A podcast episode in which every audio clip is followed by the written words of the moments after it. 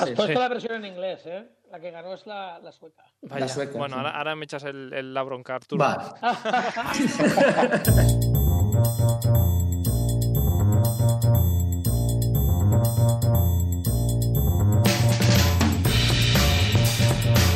Y con esta musiquilla, pues eh, de nuevo aquí estamos, otro Stories más, y hoy, eh, como, como cada jueves, hablamos de Eurovisión. Y es que en Stories cambiamos de temática cada día, igual que cambian también los Stories de, Instagram. Y después de hablar de cocina, de cine y de viajes, hoy charlaremos durante la próxima hora de música de Europa y, eh, no sé, y de los eh, 12 points menos merecidos. Quien nos habla, por cierto, pues eh, yo mismo, Carlos Lecegui, aquí desde el estudio 1 de, de Radio Castellar y, y ya a la espera en la sala virtual o en el estudio virtual tenemos a nuestros tres eurofans, que ellos son Arturo Briz, Cristian Montenegro y Félix eh, González. ¿Qué tal, ¿Qué tal, chicos? ¿Cómo estáis? Hola, Hola, ¿qué buenas tal? tardes. Buenas tardes. Bueno, la, la gran pregunta es eh, si ya estáis preparados para el gran evento de este fin de semana. Euro Junior.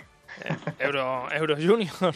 Euro Junior, claro que sí, claro que sí. Este año tenemos muchas papeletas de ganar, ¿eh? Sí, ¿tú, tú crees que sí, Arturo, ¿eh? Sí, sí, sí. sí. Igual, igual que el año pasado, creíamos que, que podíamos ganar y, y, bueno, un tercer puesto estuvo muy bien. Sí, la Melanie. Mm. Bueno, Mm. sí, sí, sí. A ver qué tal. Esperemos que. favoritas, favoritas. Es favorito. Sí, a Cristian eh, con ganas de ver entonces a Solea a ver qué hacen en el escenario. Sí, a ver qué tal. No, no soy muy fan de, ya te digo, de concursos de niños, pero sí, sí, esto sí que tengo ganas. A ver qué tal. A ver qué tal. Y tú, Félix, que no dices nada. Eh, No, bueno, eh, yo el- sí, supongo que lo veré. Sí, dependiendo de los otros planes que haya. No soy muy fan de Euro Junior, pero supongo que lo veré. Bueno, no lo dices con Claro, muchas, con ganas, sí. ¿eh? Sí. En Como fin. buen Eurofan. Bueno, Bueno, veremos qué pasa este fin de semana con, con Euro Junior. Ah, a ver, a ver qué pasa con, con Solea. De todas formas, en fin, Euro Junior igual Félix no, no lo ve, pero no sé si disfrutarías con un Eurovisión americano. Esta es otra de las novedades que se rumorean por ahí. Si hemos visto ciertas cosas. Yo disfrutaría con un Eurovisión americano siempre que se- sea separado del nuestro. Mm. Eso sí. De hecho, en que, diferentes... que luego que luego hagan la gran final a nivel mundial y si se juntan los asiáticos y demás me parecerá fantástico pero el nuestro que siga siendo nuestro de momento Mm. De hecho, eh, se, ha hecho público en diferentes portales eurovisivos que, que han informado que el American Song Contest, que es así como lo van a llamar, parece ser, parece ser, está ya perfilando cómo serán sus galas. Y de hecho no plantean una rivalidad entre los ganadores de uno y de otros, sino una, una invitación de cortesía, eh, digamos, en el Eurovisión europeo, a pues el ganador del americano y, viceversa. Tú, Félix, tú lo harías ya con, puntos y demás, no como invitado. bueno eh, no tengo muy claro el formato porque si a ver uno de los motivos o uno de los alicientes es que sea una competición si luego al final se monta una gala sin competición pues pierde parte del interés evidentemente a efectos televisivos será muy chulo de ver y todo lo que queráis pero si no hay el puntito ese de morbo de la competición, quizá pierde un poquito de interés entre, entre los fans de este tipo de concursos. Siempre será bueno verlo, sea de una forma o sea de la otra. No sé lo que pensáis vosotros, pero festival de estados de los Estados Unidos, no va a ser entre países. Eh, porque no van a participar Sudamérica o, o como en la OTI antiguamente, no, eso no va a pasar, solo es sobre los estados de los Estados Unidos. Entonces, Mm. como está bien que el ganador venga como invitado a Eurovisión en el en un intermedio, como el ganador de Eurovisión puede ir a ese festival para un intermedio, pero no participar. Eh, Ya lo comenté otra semana que a mí personalmente pues no me gusta que no me gustaría que Eurovisión se desvirtuara de lo que ha sido y espero que siga muchos años siendo lo que es, aunque están entrando países de fuera de la Unión Europea, pero tienen todo el derecho a hacerlo, si no, no lo harían. La, la forma en que lo van a hacer en este caso serán ah, cinco, cinco rondas. Ah, nosotros ya nos quejamos igual de que es largo igual las dos semifinales o hay gente que se queja, pues allí cinco Ah, rondas clasificar cinco rondas clasificatorias, dos semifinales y luego la final. Ah, demasiado largo, Eh, Cristian, o qué? Quieren explotarlo al máximo. Igual se Sí, no sé, Quieren explotarlo demasiado. Sí, igual sí. Hombre, a mí me gusta. Eh, yo realmente las semifinales me gustan. Yo reconozco que a mí me- hay veces que me gustan más las semifinales que la final. Eh, a mí el hecho de que haya varias galas antes me gusta. No sé si tantas, no sé si es necesario hacer. Hombre, el Melody tiene cuatro, cinco galas también. Tiene las cuatro semifinales, la repesca y luego la final. Y mira la audiencia que tiene, que es un 90% en Suecia. O sea que, y aparte de todos los frikis como nosotros que lo vemos, ¿por qué no América? no, no, y sí, y, si son 54 estados y participan todos, creo que son 54 si no me equivoco, y les da por invitar a Canadá o a México por aquello de de compartir continente, eh, evidentemente no puede ser una o dos galas, tienen que ser más. Mm. Y bueno, que ellos el tema espectáculo lo llevan bastante bien. El tema espectacular, todo lo que es Estados Unidos, les encanta. Entonces pueden ser galas dignas de ver, realmente. Mm.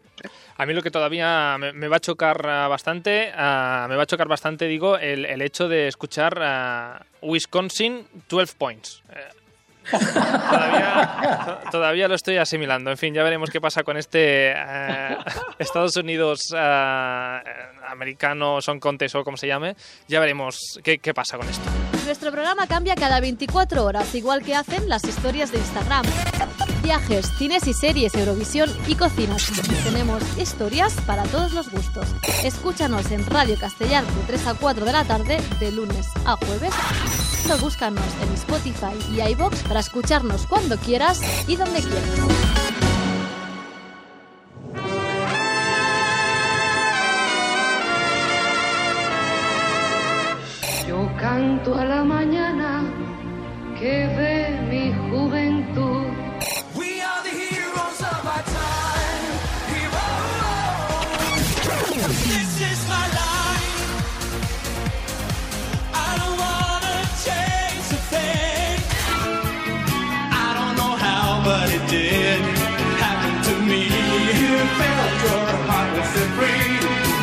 Este, en este, repaso que hacemos cada semana sobre el Festival de Eurovisión, este viaje en el tiempo y con, y con esta canción que escuchamos de, pues, eh, eh, espérate, que, no sé ni qué canción es, Diggy, Diggy Lou, Diggy ¿verdad? No me equivoco.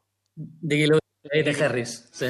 Pues eh, viajamos al 85 por culpa de esta canción, Diggy Lou, Diggy a Félix, ¿no? Viajamos a, ¿a dónde viajamos? Pues viajamos a Suecia, evidentemente, porque este Digiloo Digilei significó la segunda victoria de Suecia y entonces en el año que nos ocupa, que es el 85, 1985, evidentemente, nos fuimos a celebrar la edición número 30 el día 4 de mayo. Y bueno, bienvenidos a la modernidad, porque fue el 85, fue un salto cualitativo en todos los aspectos comparado con el, año anterior en, ah, Luxemburgo e incluso el anterior en, Alemania, a nivel de sonido, de escenario y a nivel de calidad en general. Hmm. un momento, un, segundo, Félix, porque eh, no hemos escogido eh, este festival así porque sí. Cierto, cierto. vamos, a, decir porque es que, claro, aquí eh, Félix, pues yo sé que es tu festival preferido. Explícanos por qué. Aquí me has cogido a contrapié, esto se avisa. bueno, es mi festival preferido por varias razones. En principio porque ese año cumplí la mayoría de edad, con lo cual ya podéis hacer cálculos y saber la edad que tengo. Entonces, bueno, yo en esa época estaba estudiando sueco, entonces me hizo gracia aprender algunas, eh, entender algunas palabras. Eh, tuve mi primer coche unos meses después y en parte porque hay en este festival está mi canción preferida de todos los tiempos, que posiblemente escuchemos después, y porque sentí un poquito de envidia en ese momento, con mis 18 añitos, de no ser nórdico en lugar de, latino, por decirlo así.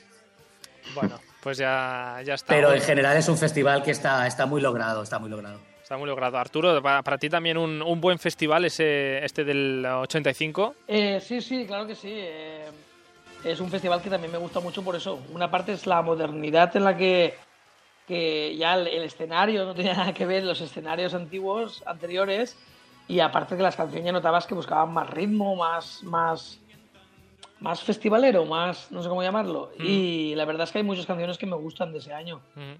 Bueno, vamos a empezar a, desmembrar este, este festival. Eh, Félix, eh, decías, pues allí en, en Suecia, ¿qué, ¿qué, nos puedes contar de este, de este año, del 85?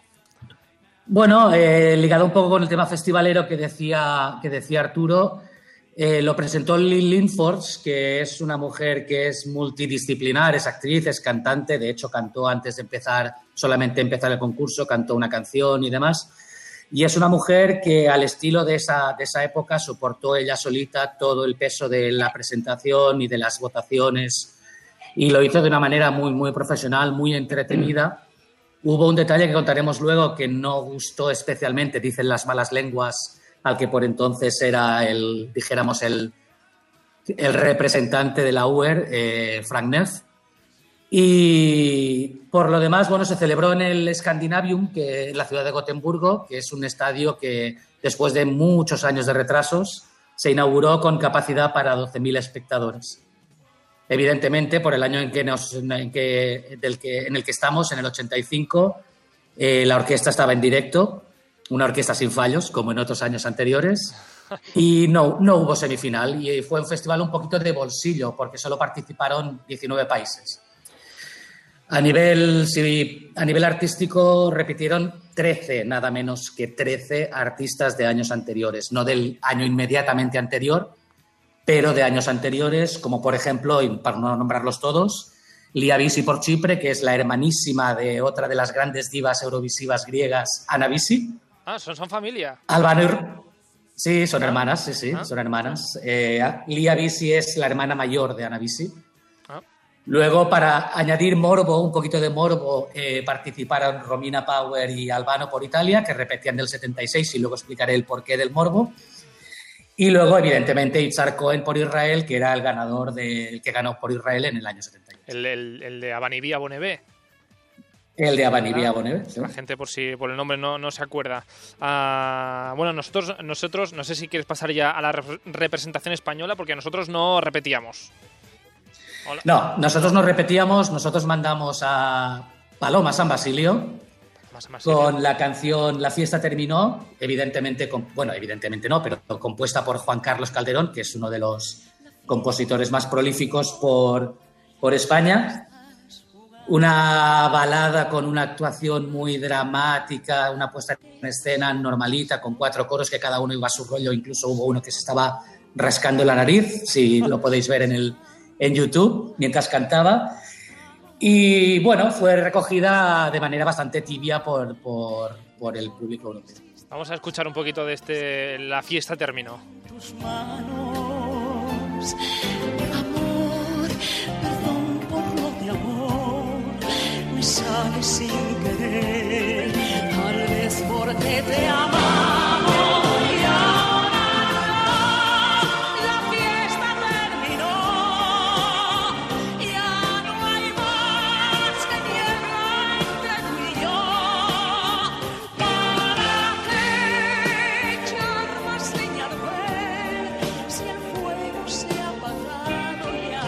Bueno, qué, qué, qué elegancia, qué voz, qué, qué, qué señora, ah, qué, qué todo. ah.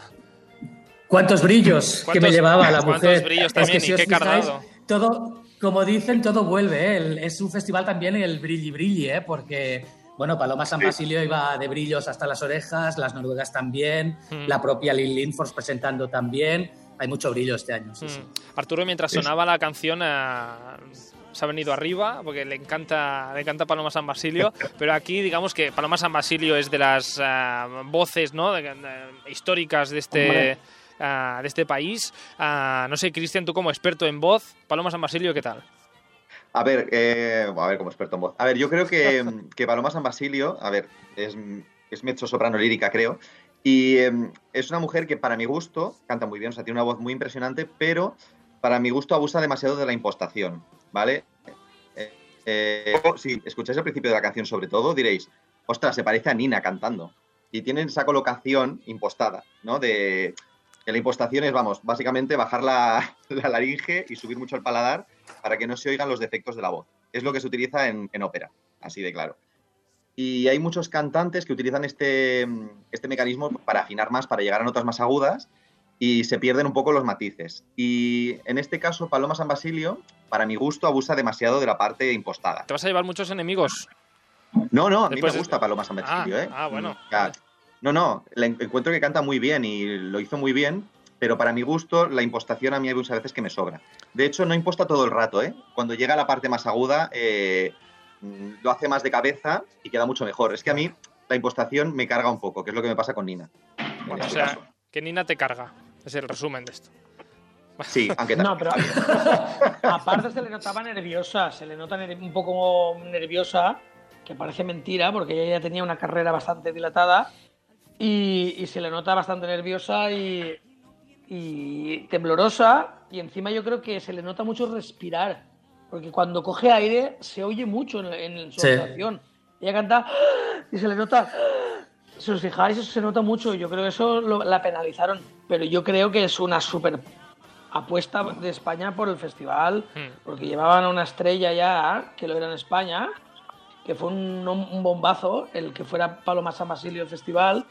Y ella iba a pisar fuerte. Lo que pasa es que le salió rana eh, por H o por B. Pero la canción es muy Igual por bonita. eso, igual por Sí, eso pero- estaba presionada, ¿eh? Es- Igual por eso sentía. Yo no creo sé, que igual sí, por eso le ¿eh? salió peor. Yo creo que sí. Y encima Pero ella, es- lo, lo malo de ella es que reniega un poco del festival, ¿eh? Como no tuvo un buen resultado, cuando le preguntan por el festival suele renegar, no, no, no quiere hablar de ello. Bueno, supongo también que como había mucha mucha buena canción y, much- y- y buenos cantantes ese, ese año, ah, bueno, los nervios un poco que, que también te pueden. De todas formas, Félix, ¿qué actuaciones tendríamos que destacar, además de la española, de ese 1985? Bueno, sin entrar en el top 3, yo destacaría, por ejemplo, la canción italiana, que fue, bueno, fue interpretada por Albano y Romina Power, eh, que en, su momento, en ese momento eran pareja. La canción se llama Mágico Magic, cantada en italiano. Y rascando un poquito, tiene un puntito de morbo, que era algo que quería comentar después, pero ya lo digo ahora en línea con la canción Dilo, dilo. porque en el centro del coro está, está Elenia Carrisi, que es la hija que está actualmente, bueno, ya la han dado por oficialmente por, pero, pero sí, sí, es, eh, estaba desaparecida en los últimos años. Mm. Entonces tiene un, poli- un pelín, ahora que han pasado unos cuantos años, tiene un pelín de morbo la cosa. Bueno, ah, morbo un poco oscuro, ¿eh, Félix? Por eso. ah. Un pelín oscuro. Sí, lo sé, lo sé, pero es lo que hay. Sí. Ahí está. Es lo que hay, es lo que Ahí hay. está. Vamos a escuchar un Estaba poquito. y ya está. Ahí estaba, vamos a escuchar Romina Power y este Albano con este Mágico Magic.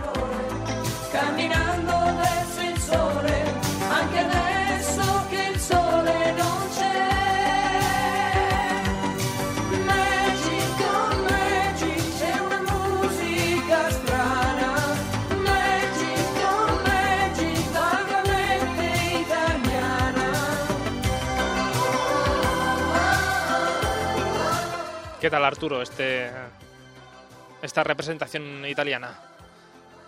Bien, a mí es que personalmente no es que me gusten demasiado. Yo pienso que el que cantaba era él, ella simplemente aparecía por allí Sí, susurrando y totalmente. las dos actuaciones que hicieron en Eurovisión pues así quedaron medianamente bien y nada destacable en ningún momento. Aunque en España ya eran archifamosos. Sí, sí, sí. Ella da presencia y canta.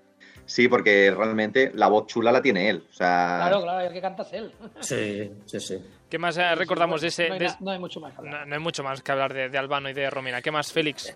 Bueno, yo querría mencionar Mi Preferida, una de mis canciones preferidas de todos los tiempos, que además ese año era favorita y al final, si no recuerdo mal, en novena posición, que es la canción finlandesa que fue interpretada por Sonia Lume y se llama El, El Ama, que es una especie de Viva la Vida o algo parecido. Muy moderna.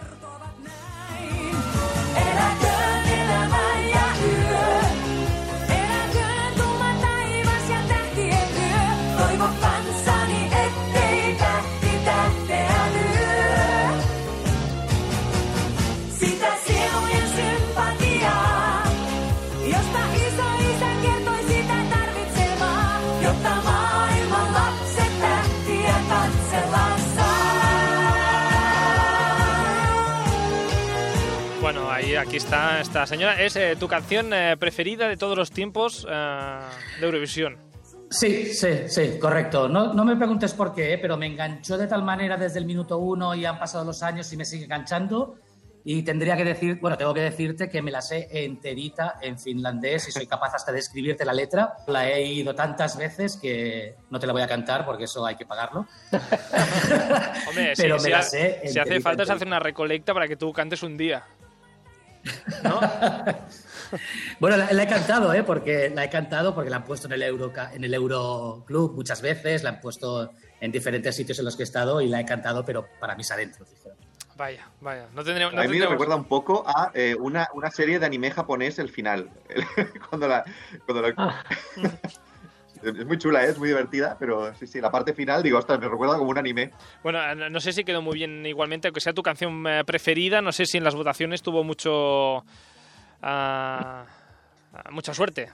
No, quedó, quedó, no, quedó novena. La verdad es que quedó, en, dijéramos, un poquito por encima de la mitad de la tabla. Pero bueno, yo también recuerdo a Finlandia con cariño ese año porque nos dio ocho puntos a España, cosa que es prácticamente inaudita, que un país nórdico le dé a España ocho puntos cuando el total que tuvimos fue de 36. Tre- eh, 36 puntos, entonces... Quedó eh, mejor que la española. quedó mejor que la española. Que la Nosotros española- quedamos en posición 14 con 36. 14 con 36, sí, sí. Ajá. Am, ¿y la- ¿Las votaciones cómo fueron, eh, Félix? Bueno, las votaciones fueron curiosas porque sin recibir ningún 12, ninguna máxima puntuación, Alemania tomó la delantera desde el minuto uno. De hecho, se votaba por orden de actuación y nada, Alemania estaba el pastel repartido ya desde la primera votación prácticamente entre Alemania, Suecia, Noruega, eh, Italia e Israel. Entonces, España votó en quinta posición porque actuó en quinta posición. Y cuando ya Alemania, Noruega y Suecia ya estaban en cabeza con varios puntos de diferencia con respecto al cuarto, España dio la nota y le dio un punto a Noruega y dos a Suecia, con lo cual se oyen los abucheos del público en, en Göteborg, que son bastante altos los abucheos. Por lo demás, fue todo, las votaciones fueron todas, no hubo fallos, no hubo nada destacable en cuanto a fallos de conexión y sorpresas. Fueron todas las votaciones en la misma línea, Alemania primera, seguida de Suecia, Noruega, dependiendo de quién votara, hasta que nos fuimos acercando al final, cuando de repente votó Suecia ¿Sí? y le dio solo un punto a, solo un punto a Alemania y le dio 12 a Noruega, con lo cual automáticamente Noruega pasó del tercer puesto al primero y ya como faltaban un par de países por votar solamente, ya Alemania no pudo recuperar y así terminaron las votaciones con la victoria de Noruega. Victoria de Noruega, pero ¿qué te parece si repasamos este...? Hubiese sido la primera victoria alemana. Ah, sí, mira, no, no hubo suerte ese, ¿Qué ese año. Fue más adelante. Ah, pero ¿qué, qué- qué os parece si repasamos este top 3 de ese, de ese año? ¿Quién quedó en tercera, en tercera posición? Pues en tercera posición quedó eh, perdón, Suecia, exactamente, con la canción Bra Vibrationer, que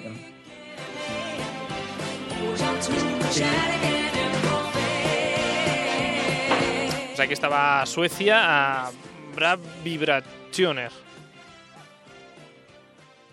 Sí, bueno, bu- buenas vibraciones en español. Eso. Sí, buenas vibrations en inglés. Yo- Además, Yo me pensaba que era eh, sostén vibratorio. y yo digo, qué modernos, ¿no? Lo No, dije, ah, no. no, calla, que. No, no, no iban por ahí, creo, todavía, todavía los suecos. Entonces, eh, eh, tercera posición, Félix, ¿no? De Suecia.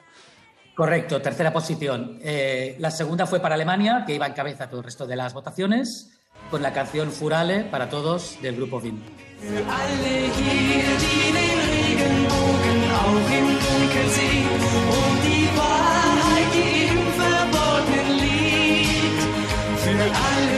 Que no entiendo yo mucho esta segunda posición, ¿eh? No tengo que deciros. A mí sí que me gusta, ¿eh? Sí. A mí también me gusta antes, mucho, sí, la verdad es que me gusta mucho. segunda victoria y he dicho la primera, ¿eh? De Alemania. Ah, eh, Antes eh, me he eh, equivocado, he hecho un comentario sí. y me he equivocado. Sería la segunda victoria de. O sea, eh, si hubiese ganado aquí Alemania hubiese sido su segunda victoria, no la primera. Yo ¿No? tengo que decir que el, cuando empieza a cantar el cantante, eh, es un chavalín que canta que digo, pero esto es una mujer. cuando empieza a cantar el, el chico, que tiene una voz tan, tan fina, que digo, ostras, parece una mujer. Sí. Tiene una voz muy chillona él. Cuando canta solo tiene una voz muy chillona, sí que es verdad, sí. Ah, igual por eso al final se quedó en segunda posición y no en primera. Ah, supongo, no sé. Ah, dime, Arturo. No, no, quiero decir, este grupo volvió a quedar segundo dos años después. Sí, exacto. Sí, Volvieron a sí. quedar segundos en, en el 87. La maldición Otra de. vez. A mí sí que me gustan, ¿eh? A mí me gusta, a mí me gusta la canción. Mm. Bueno, ahora... Es como, un- como un himno, parece, ¿no? Tipo, como un himno. Es como una melodía muy agradable. Entonces, bueno, es lo que decíamos, no recibió más que no recibió más que un 12, una máxima puntuación de Turquía, pero recibió puntos de prácticamente todos los países. Si no eran 7, eran 8, si no 6. O sea, es aquello de la típica canción que no arrasa, pero que le gusta a todo el mundo. Y si los favoritos no se les van, eh, dan la sorpresa como fue, como fue este año. Mm. Ah, quien al final ah, se quedó con el primer puesto fue, como decías antes, a Noruega.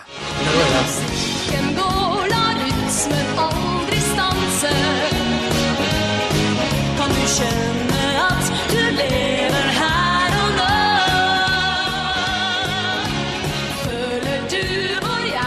otra cosa no, pero energía ah, ponía, ¿no? Eh, Supongo que también se nota el hecho de que eh, ahora estamos muy acostumbrados a las pantallas y que las pantallas y las eh, proyecciones dan una energía a la actuación que antes como no estaban ah, tenía que salir esa energía de algún lado, supongo, porque no paraban. Claro, antes era más. Sí, antiguamente-. Sí, y no había tantas coreografías tan elaboradas, no había tantos bailarines detrás. En, este, en esta ocasión Suecia llevaba bailarines, pero Noruega no. Alemania tampoco. Muchos países no llevaban bailarines, eran simplemente la interpretación, la música y la orquesta. Para bailarines, eh, no lo hemos comentado, pero los bailarines de Israel, eso sí que tenían energía, porque vamos, eh, no sé qué se habían tomado antes, que incluso una bailarina se le cae el micrófono, está colgando el micrófono todo el rato. Sí, esa, esa bailarina se ha hecho famosa en el mundo de Eurovisión, no solo por el tema del micrófono, que además se ve perfectamente cómo se da cuenta y luego se lo guarda en el escote, sino por el gallo que suelta en la primera, en la primera estrofa. El gallo de la corista rubia es algo, vamos, es, De es hecho, estilo Manuel Navarro. que se le ha caído el micro. Sí, llega un momento que por suerte el micro ya lo tiene lejos de, de la boca y por suerte ya no se le, se le escucha más. Ah, en fin, total, que no hubo suerte para nosotros tampoco ese año, ¿eh? No, no hubo suerte para nosotros ese año tampoco. Y, pero fue un año, la verdad es que muy agradable de ver. Las votaciones fueron emocionantes, las canciones estuvieron muy bien. Y rascando un poquito, aparte del gallo que hemos comentado ya de Eurovisión y el fallo del micro, de, perdón, de Israel y el fallo del micro, Mm. el festival se convirtió, si me permitís, un poquito en una especie de competición sueco-noruega, porque una de las. eh, Elizabeth Andreasen, que es una de las divas que te mencioné, favoritas mías en el programa anterior, Mm. Elizabeth Andreasen había sido pareja artística de la representante sueca Kiki Danielsson. Y durante todo el concurso eh, se fueron intercalando las posiciones de segunda a tercera. Entonces había como bastante morbo a ver cuál de las dos exparejas artísticas al final se alzaba con la victoria y fue, y fue para Noruega. A mí personalmente me gusta más la canción sueca que la noruega. Bueno, Arturo hace Pero- cara de no sé yo si estoy de acuerdo o no. No, es que sabes qué pasa, que eh, estas canciones a mí con el tiempo, a ver, cuando, cuando eh, escucho las canciones que han ganado durante otros años, mu- muchos años atrás, es como si dije, oyes todo el ves el festival y, y dices, es que ganó la que tenía que ganar, o sea, eh, luego, luego hablaremos de injusticias, ¿no? Pero yo pienso que esta canción tenía lo que decía antes Carlos, tenía mucha más fuerza, más vitalidad, más gancho que la, que la sueca, no sé. Entonces a mí me Mm. gusta mucho más la noruega que la sueca. Luego ves en la óptica de los años, es que es la mejor. es- me ha pasado muchas veces, ¿no? De canciones que a lo mejor te parecen normales, crees que no deberían haber ganado y luego con el tiempo las escuchas y dices, coño, es que era la mejor. Se Y ellas merecía. están muy bien, ¿eh? Ellas están Claro. muy, muy, ellas Sí. empastan súper bien, o sea, cantan muy bien Sí, juntas. Sí, sí, sí, sí. A mí la verdad es que me gustan las dos. eh, personalmente prefiero la sueca, pero vamos, que me, me- me gustó mucho que ganara Noruega porque además Noruega venía de arrastrar resultados decepcionantes y fue su primera victoria. Y la verdad es que, bueno, a partir de ese año Noruega cambió el chip. Bueno, cambió el chip y empezó a ser uno de los países de referencia. y nada, pues para nosotros, pues otra vez será. De nuevo, ¿no? Eh, ¿Cuándo? Esta es la ¿Cuándo? pregunta. Esa es la pregunta, esa es la gran pregunta. Bueno, en fin, gracias por este repaso, Félix, del 85. Vamos a otra cosa. Participa en el programa a través de Instagram, contesta las encuestas, adivina de qué hablaremos en los próximos programas y envíanos tu opinión. Síguenos en stories.radiocastellano.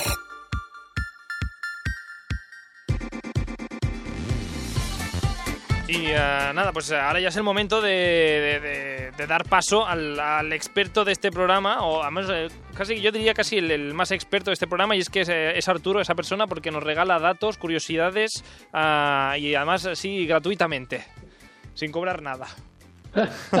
Eso ya, Bueno, por suerte, bueno, no, no pide me gusta dinero. compartir, me gusta compartir. Y esto es una forma de compartir esta pasión, ¿no? A lo Ah, mejor. Pues eh, nada, esta pasión eh, que, a, muchos no- no- nos mueve. Hoy, a Arturo, la cosa va de victorias. Pues sí, hoy vamos a hablar de, del país que más veces ha ganado Eurovisión y de los países luego detrás de él que más veces han ganado Eurovisión. Y nada, nada más ni nada menos, aunque no lo parezca por, las por la última década, el país que más ha ganado Eurovisión es Irlanda, que gana- ha ganado siete veces el Festival de Eurovisión. Mm, Que me parecen, así con el tiempo que lleva Eurovisión, me parecen como pocas. Claro, pues imagínate España, que lleva en el cuarto. Eh, o sea que, sí, sí. eh, eh, son pocas, pero fueron muchas en su momento porque encima ganó cinco, o sea, cuatro veces en cinco años seguidas. Mm. Entonces, claro, es que Mm. parecía ya te aburría. Otra vez y otra vez ganaba.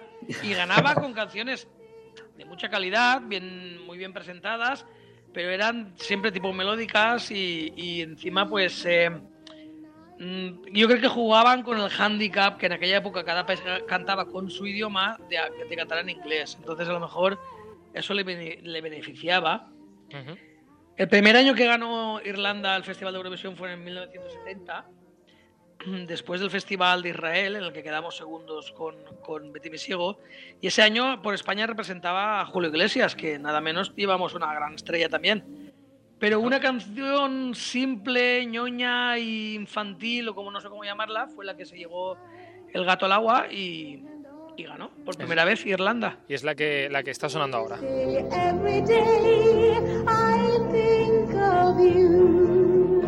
Que me dices que es una canción del Mago de Oz y me lo creo. Sí, sí, es que lo ¿Verdad? parece, es como muy infantil o muy así, como una nana también, no sé. Mm. Sí, sí. Mm. Ah, segunda vez que ganó Irlanda, ¿cuándo fue? Pues la segunda vez que ganó Irlanda fue 10 años justos después, en 1980, con el gran Johnny Logan como intérprete de la, de la canción What's Another Year, que es archifamosa para los eurofans también. Hay que destacar que es el único cantante que ha ganado dos veces cantando él el Festival de Eurovisión y una vez como compositor, o sea, él ha ganado tres veces el Festival de Eurovisión. Vaya, vaya. Eso nadie, nadie lo- y lo han intentado otros, pero nadie lo ha Mm. conseguido. Nadie ha llegado a la Es el- altura de Johnny Logan. Sí. Aquí está. It's the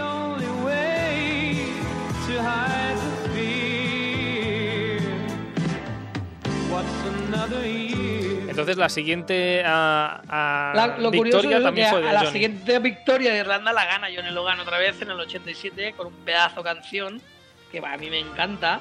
Aunque, eh, como comentaba antes, en ese momento, cuando yo lo vi ese día, "Ah, ha ganado Irlanda, no me gusta, no me gusta. Este lo habré visto como dos mil veces también, el, de lo- el del 87, porque fue el primero que me grabé en VHS.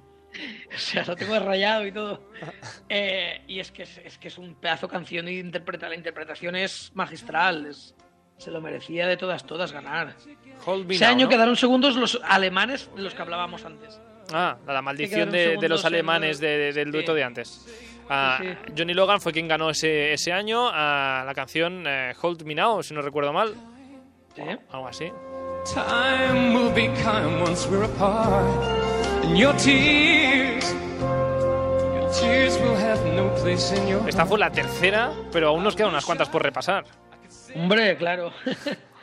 Luego, en el 92, es que yo creo que el, el- el- el Irlanda tiene como un handicap de tres veces seguidas algo, ¿no? Tres veces seguidas ganaba, o sea, dos veces Johnny Logan, y en el 92 eh, vuelve a ganar el Festival de Eurovisión como compositor de una canción interpretada, interpretada perdón, por Linda Martin, que ya quedó segunda, luego en el 84, o el 83, no recuerdo, mira, me falla la memoria. Y bueno, el caso es que ganó el festival con una canción que tiene todas las de Johnny Logan, o sea, es que es una la podía haber cantado él perfectamente también esa canción, tiene Mm. es totalmente de Johnny Logan, se nota mo- pero lo canta Linda Martin y vuelven a ganar el Festival de Eurovisión.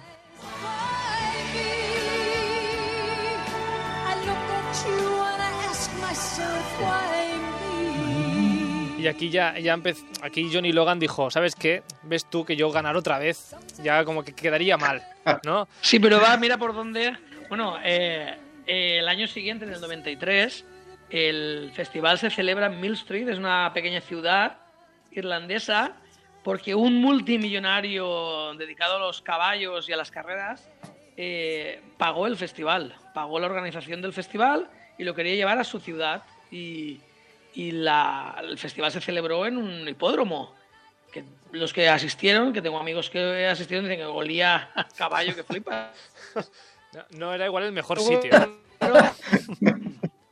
para mí, para mí es uno de los mejores o de los buenos festivales de la historia de Eurovisión por la cantidad de canciones buenas que hay ese año. El escenario es chulísimo también. Y después del año anterior, que era como muy clásico, oscuro y en Malmo, ese era un, un escenario que rompía moldes bastante en Eurovisión. Y, y para sorpresa de todos, vuelve a ganar Irlanda al Festival de Eurovisión con, Mm. con, con Nia Kavanagh en, Mm. una, en una canción también que yo creo que es muy chula, aunque ese año no era para mí la que debería haber ganado, pero bueno, ganó porque una interpretación, una voz impecable, eh, se llamaba In Your Eyes y, y volvieron a ganar el Festival de Eurovisión por segunda vez consecutiva, aunque llevaban ya cinco Sí, sí. victorias a, a sus, a sus espaldas.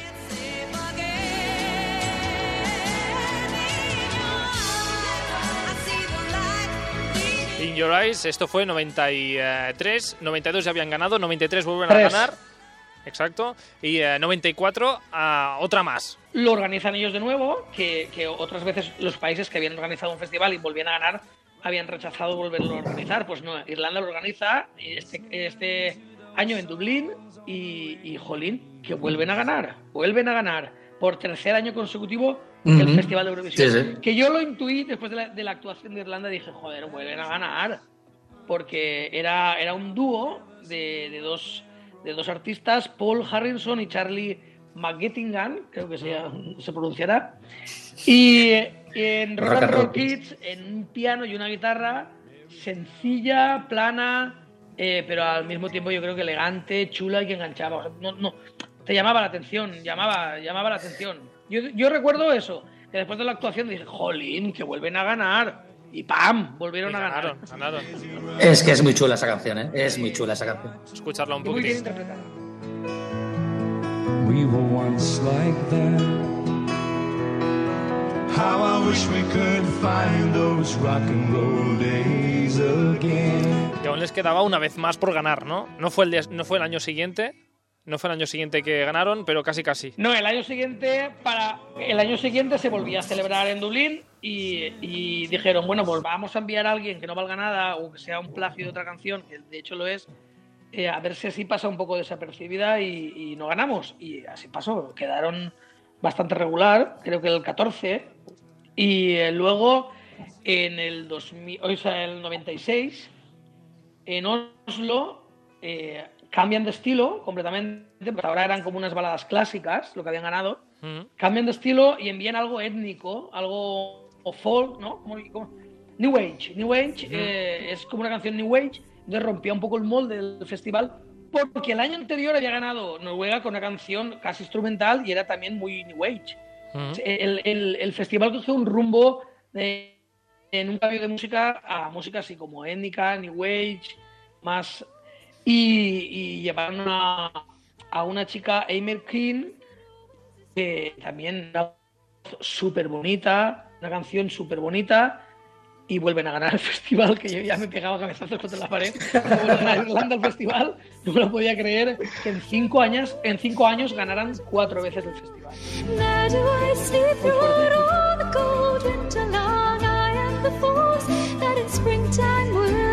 Como decías, eh, muy New Age. no me sale ni la palabra. New Age. ah, ah, New Age. Y, No. y, bueno, en lo que se llevaba también en esa época hubo un boom de este tipo de, de música también. A nivel comercial. Sí. Sí, porque ese año hubieron muchas canciones así. O sea, Noruega también llevaba una. Suecia llevaba una canción así. Pero bueno, Noruega iba a la gran. Iba de. que quedó segunda. Elizabeth Eh, Andreasen, sí. Elizabeth Sí, sí. Andreasen. Pero muchos países llevaban eh, esa línea de canción. Y bueno, mm, ganó. Si la gente le gustó y volvió a ganar. Aquí ya Irlanda Siete se, veces se ya. plantó. Aquí ya fue la última, de momento. De momento la última. De momento. A, ver, no sé si, te- si tienen Ha pillado una, una, una racha también de malos resultados. de malos resultados. Bueno, en fin, así como rápidamente, Arturo, de- después de, de Irlanda, ¿hay alguien que le esté a punto, a un país que está a punto de alcanzar estos siete, siete victorias? Y no, y no tardará, y no tardará en alcanzarlo, y es Suecia. Suecia lleva seis. que es la, la más de lo más en Eurovisión, la que más, de los que más se le ocurran y los que más calidad llevan al festival siempre. Suecia ha ganado seis veces el festival de Eurovisión y no creo que tarden en volver a ganar a la séptima ya porque quieren pasarle a Irlanda. Entonces no creo, no, no- no dudo que en menos de cinco años va a ganar Suecia otra vez. Y, y, y eso, no sé si quieres Bueno, que te veremos. cuente un poco más. No, Pero te sí. cuento más eh, los países que han ganado en, otra- en más ocasiones, ¿no? Sí, una, así una ejemplo, lista en- rápida, sí, los, los cinco primeros. Pues, vale, cinco, eh, luego cinco veces han ganado Francia, aunque ya queda muy lejos la última, porque fueron los primeros años, en el 58, en el 60, en el 62, en el 69, que ni siquiera participa ya en el festival, desde hace bastantes años, que ganaron en el 61, en el 65, en el 72, en el 73 y en el 83. Luego Reino Unido, que también ha ganado cinco veces, en el 67, en el 69, en el 76, 81 y 97. Es su última victoria, que para mí es la, la mejor canción de la historia de Eurovisión, para mí, la, la del 97. Y luego los- Estaba esperando que lo los dijeras. Países Bajos eh, también este, este año pasado consiguieron alcanzar también la tercera posición compartida porque ganaron en el 57, 59, 69, 75 y en el 2019. Bueno, veremos eh, igualmente, a ver, Arturo, quién llega antes a, los, a las ocho victorias. Si Suecia o, o Irlanda. Ya te lo digo yo que va a ser Suecia. Aquí, Arturo. Sí, sí, seguramente. Sí, estamos de acuerdo todos, ¿eh? Suecia llegará Sí, antes a los ocho sí. que Irlanda. Bueno, veremos. Sí, algo extraño debería de pasar con Irlanda para que llevasen un pelotazo, pero Bueno, se le ocurran más los suecos. pues a ver qué, a ver qué pasa en las próximas eh, ediciones del festival. Nuestro programa cambia cada 24 horas, igual que hacen las historias de Instagram. Viajes, cines y series, Eurovisión y cocinas. Tenemos historias para todos los gustos. Escúchanos en Radio Castellar de 3 a 4 de la tarde, de lunes a jueves. O búscanos en Spotify y iBox para escucharnos cuando quieras y donde quieras. Bueno, justamente de, de victorias hoy queríamos ah, hablar, de, ah, pero de victorias ah, no merecidas. Y es que hay mucho rencor a veces el, eh, por la canción ganadora, pero es que a veces, eh, seamos realistas, a veces no se merecían ganar. Y las cosas son así. Ya sea por un desafine, porque eh, es una canción mediocre, o incluso porque habían ah, mejores canciones que, la que ganó. Pero al final, no sé, para gustos colores. Y por eso hablamos hoy de victorias no merecidas en Eurovisión y cada uno tiene la, suya. Ah, Félix, la, tuya. Bueno, yo tengo, yo tengo más de una, de hecho. Es, es que no se trata de un desafine o de una canción mediocre. Se trata de que hay cosas que no se explican. No se explican, es que lo mires por donde lo mires. Mis dos ejemplos son el año 2001, la victoria de Estonia con la canción Everybody. Mm, Sí. Y la, y la segunda es eh, en el año 2008 la victoria de Rusia con Dima Bilan y la canción Believe, que eso no había por dónde cogerlo. Y la verdad es que, es que lo mires por donde lo mires, es, es totalmente incomprensible. De no, hecho- no sabría ni decirte una razón. De hecho, a Félix hemos preguntado a amigos y a oyentes eh, por este tema y, y algunos, algunos han comentado estas, estas dos ganadoras que has, que- que has dicho. Y de hecho, eh, empezamos con Carlos Manuel, que desde Barcelona nos envía una nota de voz eh, coincidiendo, de hecho, contigo. Vamos, vamos a ver qué dice Carlos. Creo que la peor canción ganadora de Eurovisión, sin ningún tipo de dudas, fue Estonia en el año 2001 con Everybody, Tanel Padar y Dave Benton. Eh, es que mm, es totalmente incomprensible cómo esta canción llegó a ganar Eurovisión. Yo siempre he dicho que esta canción era mucho más para Euro Junior, que para Eurovisión y sobre todo es más incomprensible teniendo en cuenta los rivales que tenía. La canción de Dinamarca que quedó segunda era buenísima, estaba Elena Paparizou, estaba David Civera, estaba Nusa Derenda, Natasha Champier de Francia, Michelle de Alemania, los suecos de Friends, todas eran canciones de muchísima más calidad y con mejores interpretaciones y mejores voces que Estonia y no sé cómo Estonia, la verdad es que es un, un fenómeno paranormal como Estonia llegó a ganar. Y de hecho, an- antes de que nadie opine sobre, sobre Estonia, sobre este 2001, también tenemos otro oyente, Samuel, que, que también está ah, de acuerdo con esta, con esta victoria de- del 2001. Si hablamos de canciones que no merecieron ganar el festival, la primera que se me viene a la cabeza es Estonia del año 2001. Estonia en toda su historia ha llevado canciones buenísimas que podían haber ganado el festival varias veces, pero que su única victoria sea esa, la de Tanel Padar y Dave Benton con Everybody, mm, y con tres tíos ahí tirándose en el suelo dando volteretas.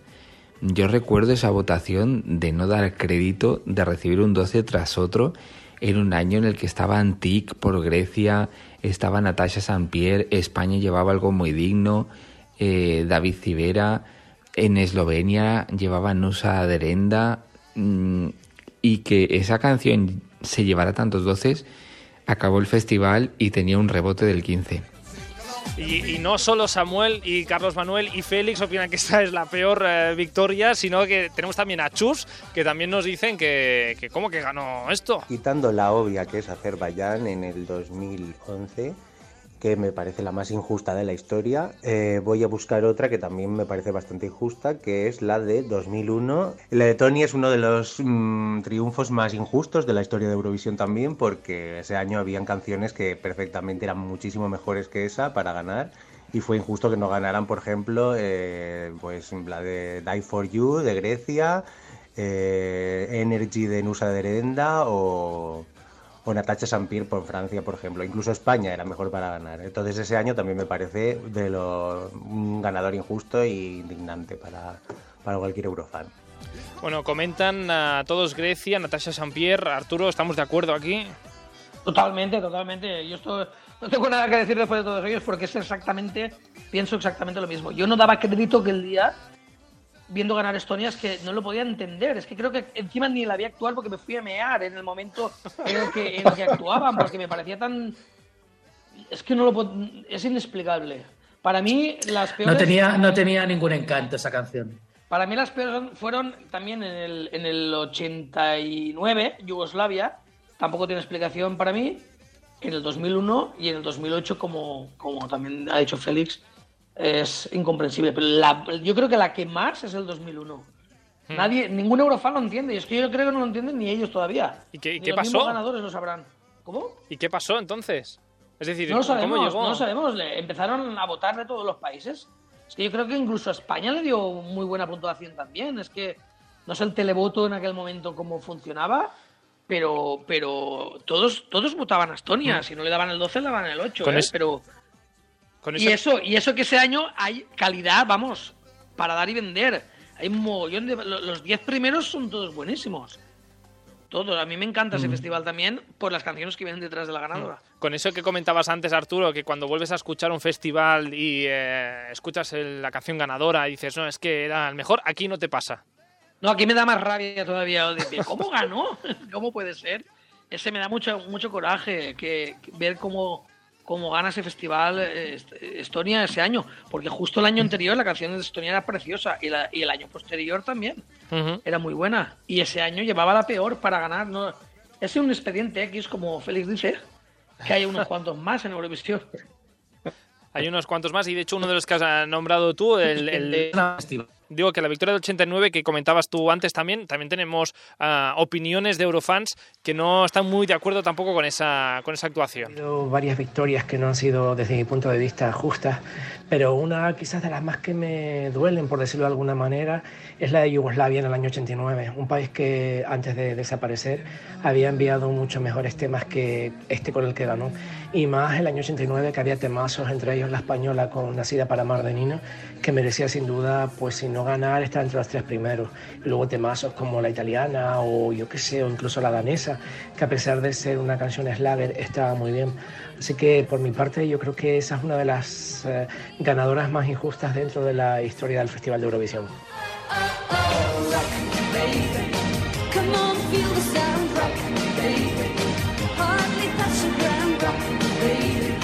'Cause made to dance. Quien, eh, quien hablaba era José Juan Santana, presidente del Club OGAE España, que ya sí eso, o, o lo invitamos un día, o ya hablaremos un día de lo que es eh, el OGAE, que mm, también es algo curioso para explicar. Ah, en fin, que decía pues que este Rock Me Baby que no le gustaba demasiado como victoria ah, y que aquí estaba de acuerdo con Arturo en este caso. Totalmente. Mm. Encima coincido con los- lo que ha dicho él, en que habían otras canciones mucho más buenas, como la española. Mm. La española era Nina y fue una injusticia. Quedó bien, pero no quedó lo bien que se merecía ganar, quedar. Que era mucho mejor que la que ganó. Es, es- es curioso porque en otros programas, eh, cuando pongo musiquita ¿no? en este trozo, ah, alguien baila, alguien sonríe, en esta todos son caras largas.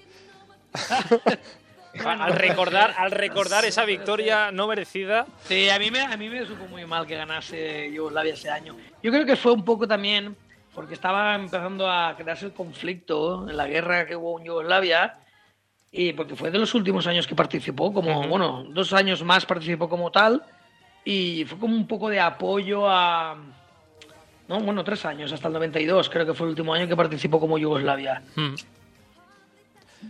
Y yo creo que fue un empujón, apoyo del resto de Europa, no sé. El caso es que yo no lo entiendo.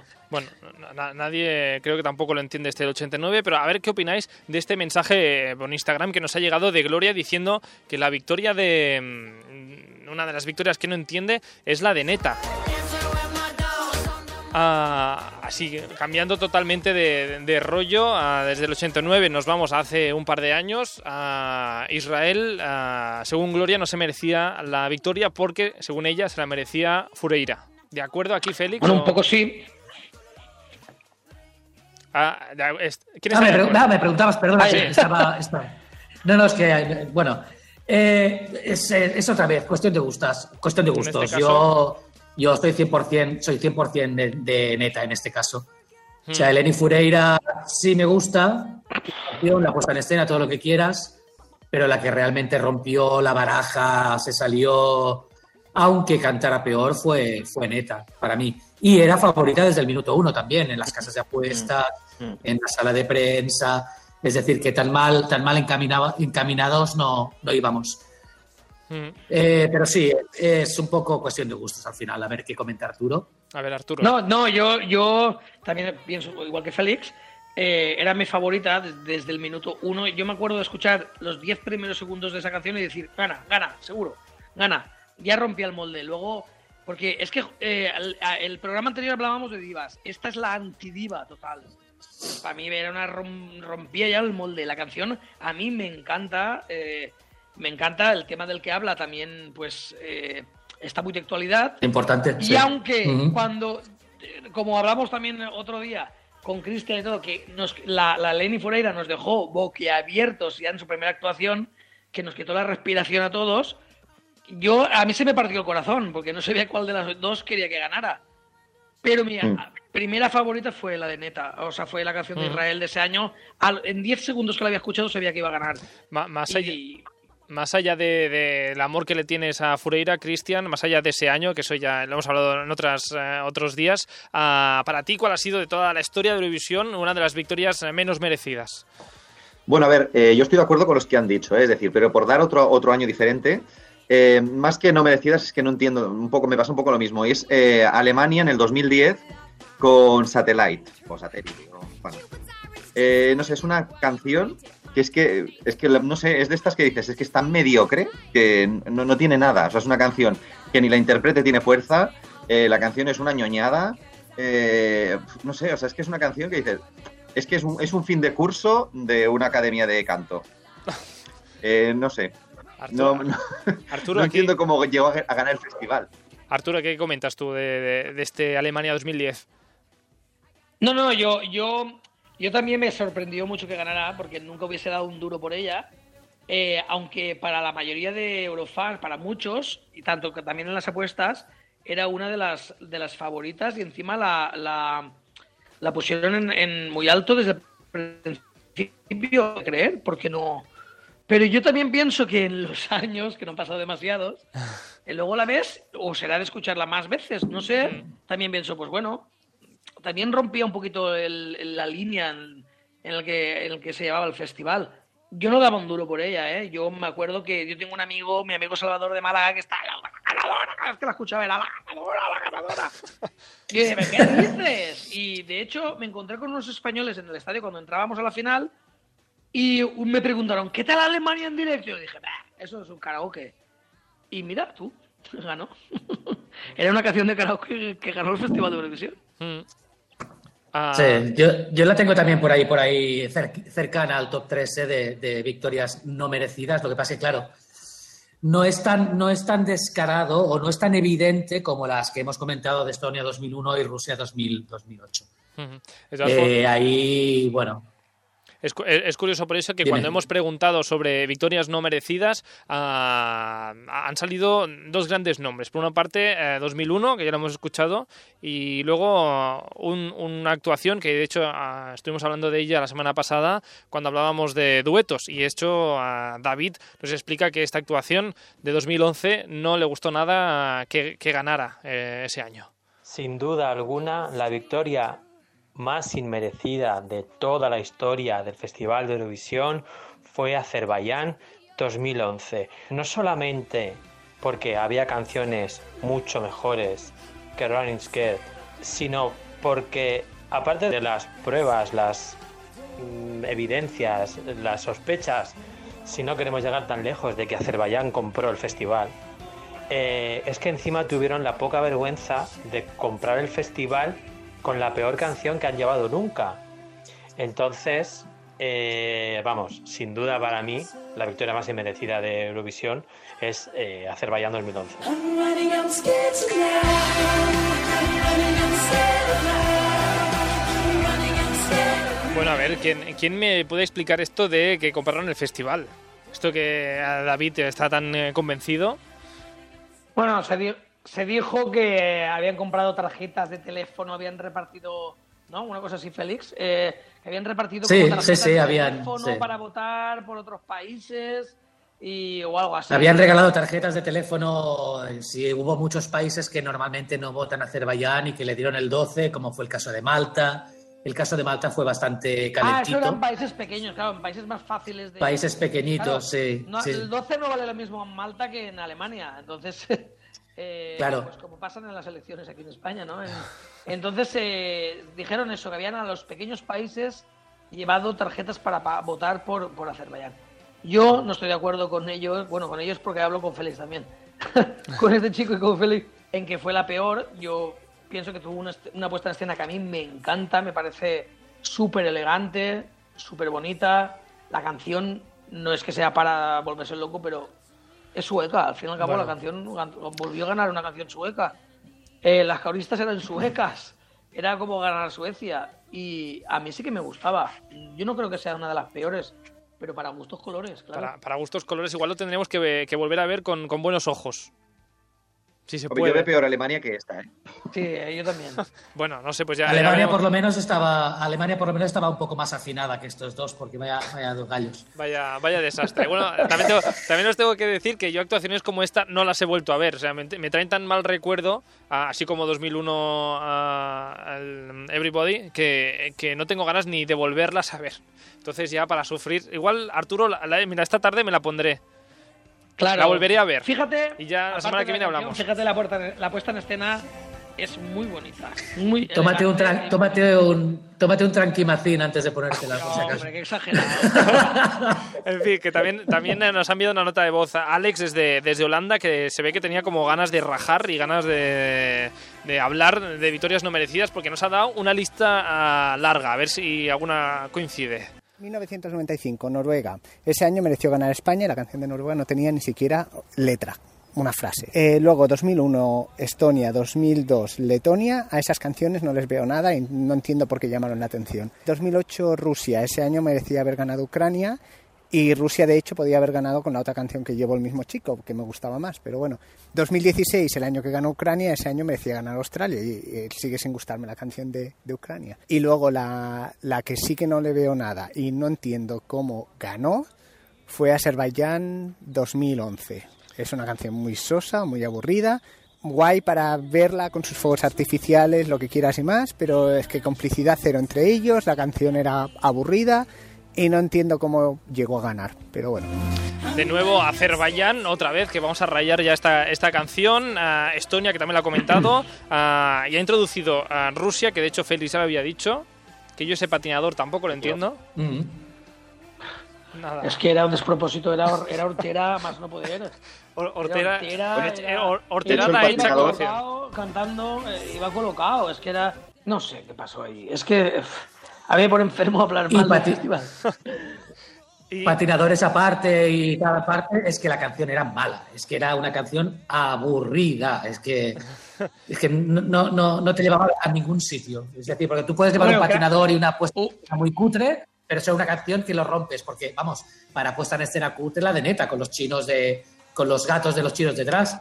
Pero coño, la, perdón, pero la canción era, era moderna, actual, rítmica, sorprendente, pero es que la de Rusia del 2008, dices, pero esto qué es? Es que, es que comparándola con Ucrania, que quedó segunda, eh, que vamos, la, eh, una diva, otra diva del festival, una puesta en escena espectacular, una canción bien cantada, y eso que iba al trote ella, para arriba y para abajo, es que no, no es incomprensible, no, no lo entiendo, es incomprensible que ganara Rusia ese año.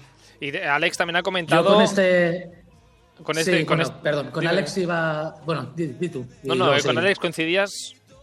O, deba- o debates con. Coincido, pero la canción de, de Secret Garden de Nocturne a mí me parece una belleza, aunque no tenga letra o tenga dos frases. Pero la canción en sí, y más en ese año, fue novedosa, sorprendente y la verdad es que la melodía es muy bonita. Y luego. eh, Y la puesta en escena preciosa también. Sí. Y luego. Se sacaba un partido. Y luego Alex también eh, nombraba 2016 Ucrania, Cristian, estamos de acuerdo, Jamala, ah, ¿no era Jamala? No. 2000... Sí. Sí, ja- no, Sí, sí, sí, sí. Jamala. Sí. sí, sí.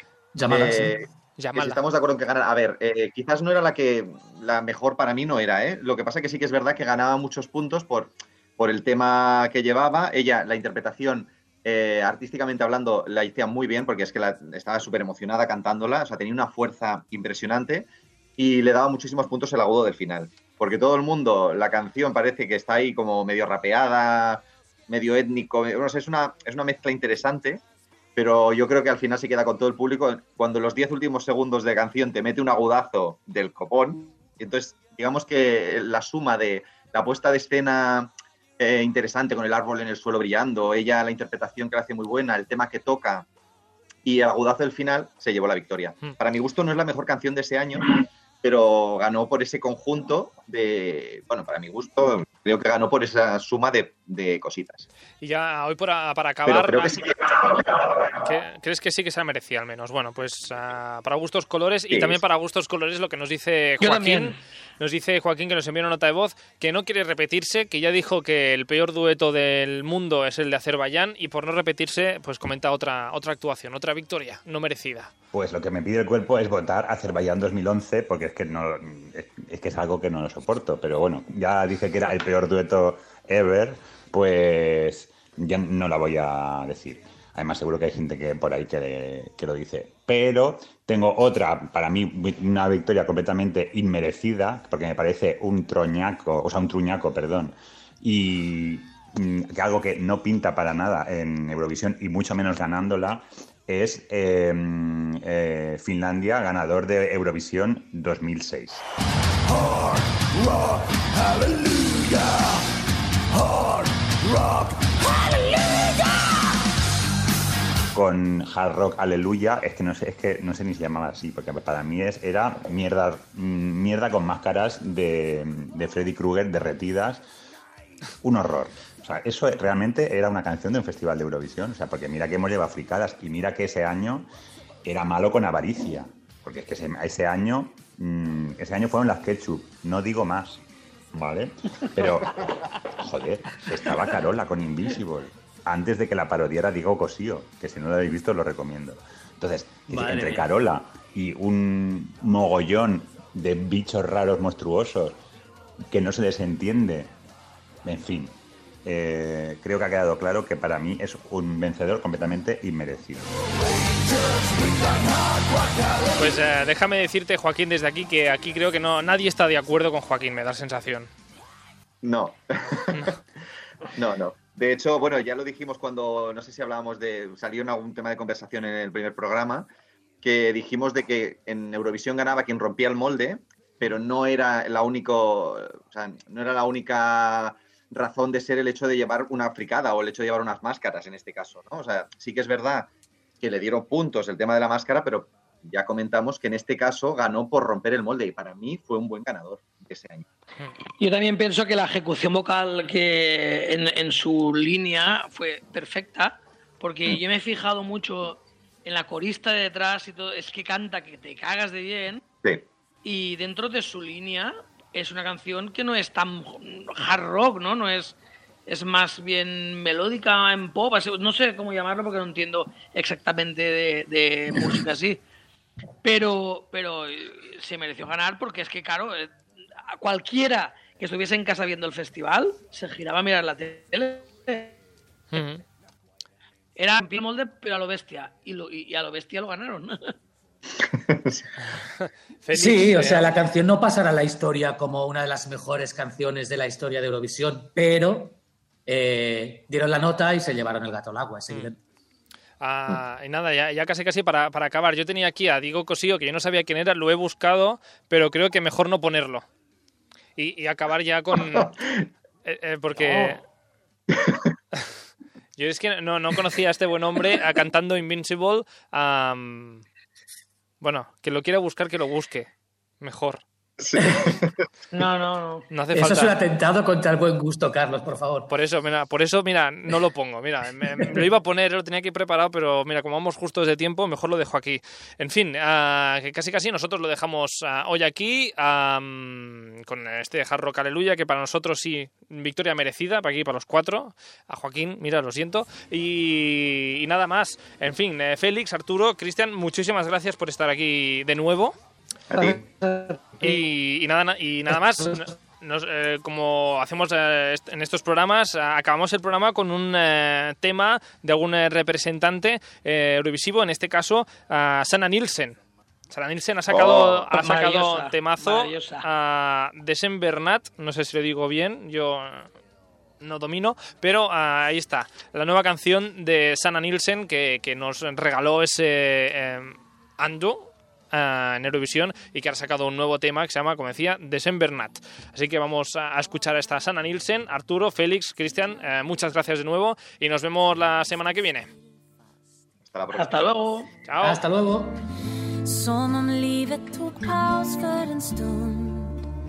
Men snart så ger jag mig av Decembernatt Då vet du att Att jag ska hålla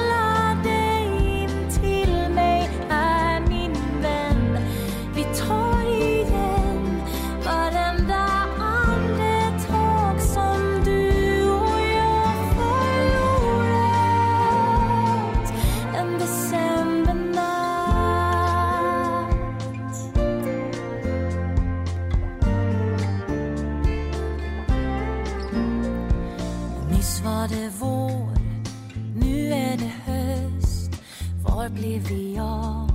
Jag saknar din röst. Saker du säger, saker du gör. I samma rum hör tystnaden dör Våra vägar har delats ett tag. Snart så är